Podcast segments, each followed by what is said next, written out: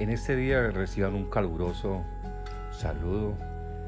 Queremos que nos presten sus oídos y que tengan un corazón y una mente abierta a la palabra que queremos compartir hoy y que sea de inspiración para cada uno de los que se disponen a escucharlos. Y queremos compartir Hechos capítulo 4, del 1 al 4.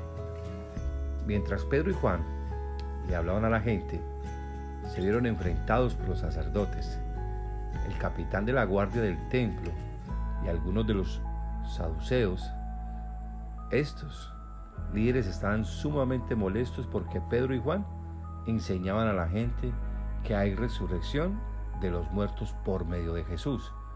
Los arrestaron y como ya era de noche los metieron en la cárcel hasta la mañana siguiente. Pero muchos de los que habían oído el mensaje lo creyeron Así que el número de hombres creyentes ascendió a un total aproximado de 5.000 hombres. De lo anterior, queremos resaltar tres aspectos sencillos y, valiosos que te ayudarán eh, continuamente a persistir en, en, nuestro en tu nuevo caminar con Dios y con Cristo. El primer aspecto queremos resaltar es que eh, fueron confrontados por un liderazgo errado. O sea, vemos acá que las motivaciones estaban inclinadas era a la satisfacción personal. Efectivamente, cuando estamos hablando un poco acerca de que el sumo sacerdote era saduceo, eh, y como muchos de ellos, de los sacerdotes que estaban en Jerusalén, se proclamaban religiosos, pero no aceptaban las tradiciones de los fariseos, ni consideraban que los libros proféticos del Antiguo Testamento o los escritos estuvieran en el mismo nivel que la ley, la Torá o el Pentateuco en su momento. También le negaban la existencia de ángeles y espíritus y decían que no había resurrección. A veces en la cotidianidad vamos a ser confrontados por líderes que de alguna manera quieren llevarnos a sus posiciones personales y que nos alejan de caminar en la luz y en la verdad. Esos pueden ser líderes cristianos, pueden ser pastores, pueden ser unos padres que viven en, oscuridad, puede ser un jefe, puede ser autoridades eh, gubernamentales, pero nosotros tenemos que tener la firmeza de que la revelación que tenemos nosotros de la palabra en nuestro corazón por el Espíritu Santo es aquello que nos da el ancla para atesorarlo y continuar adelante con cada uno de, los, de las metas o sueños. El segundo aspecto eh, es que vemos que hay una verdad que duele, hay una verdad que incomoda. Eh, y lo que vemos acá es que eh,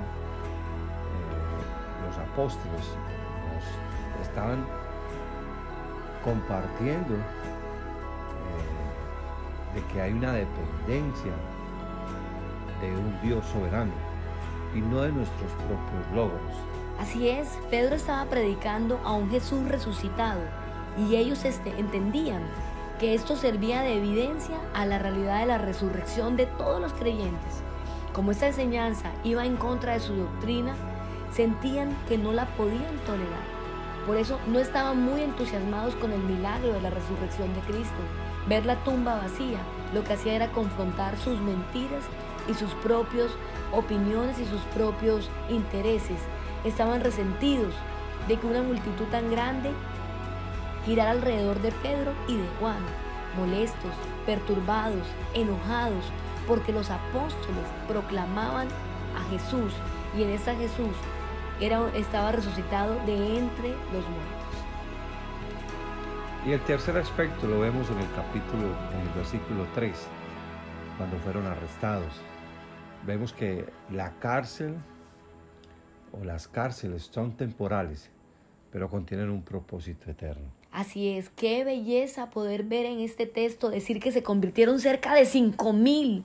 Verdaderamente valió la pena haberse arriesgado a hablar ante unos líderes que no compartían una misma eh, visión, ante unas personas que estaban delimitando su conocimiento y su revelación de Cristo, pero que ellos tenían la certeza de que haber estado en la cárcel de noche, así el día, el día siguiente fueran apenas liberados, ellos estaban siguiendo con convicción sus principios y todo lo que estaban viviendo estaba obviamente guiado por el Espíritu Santo. Cerca de cinco mil hombres es verdaderamente una cifra que uno dice vale la pena. Vale la pena soportar la crisis, vale la pena soportar la oscuridad de la noche, porque cuando estamos en las manos de Jesús y vivimos para sus propósitos eternos, todo nuestra vida cambia y todo lo que hay alrededor. Por eso en esta hora queremos orar porque cada uno de los que están escuchando este podcast pueda sentir el deseo de continuar adelante. Así vivan en la confrontación, así estén luchando contra líderes contrarios, así estén a veces tratando de, apagar la verdad que ya está en tu corazón y así estés en la cárcel o en el hueco más oscuro, poder tener la certeza de que todo esto obra para bien. Señor, en esta hora te pedimos por cada persona que tú seas, Señor, levantando su ánimo, que tú seas trayendo firmeza a sus convicciones, que tú seas, Señor, revelando caminos.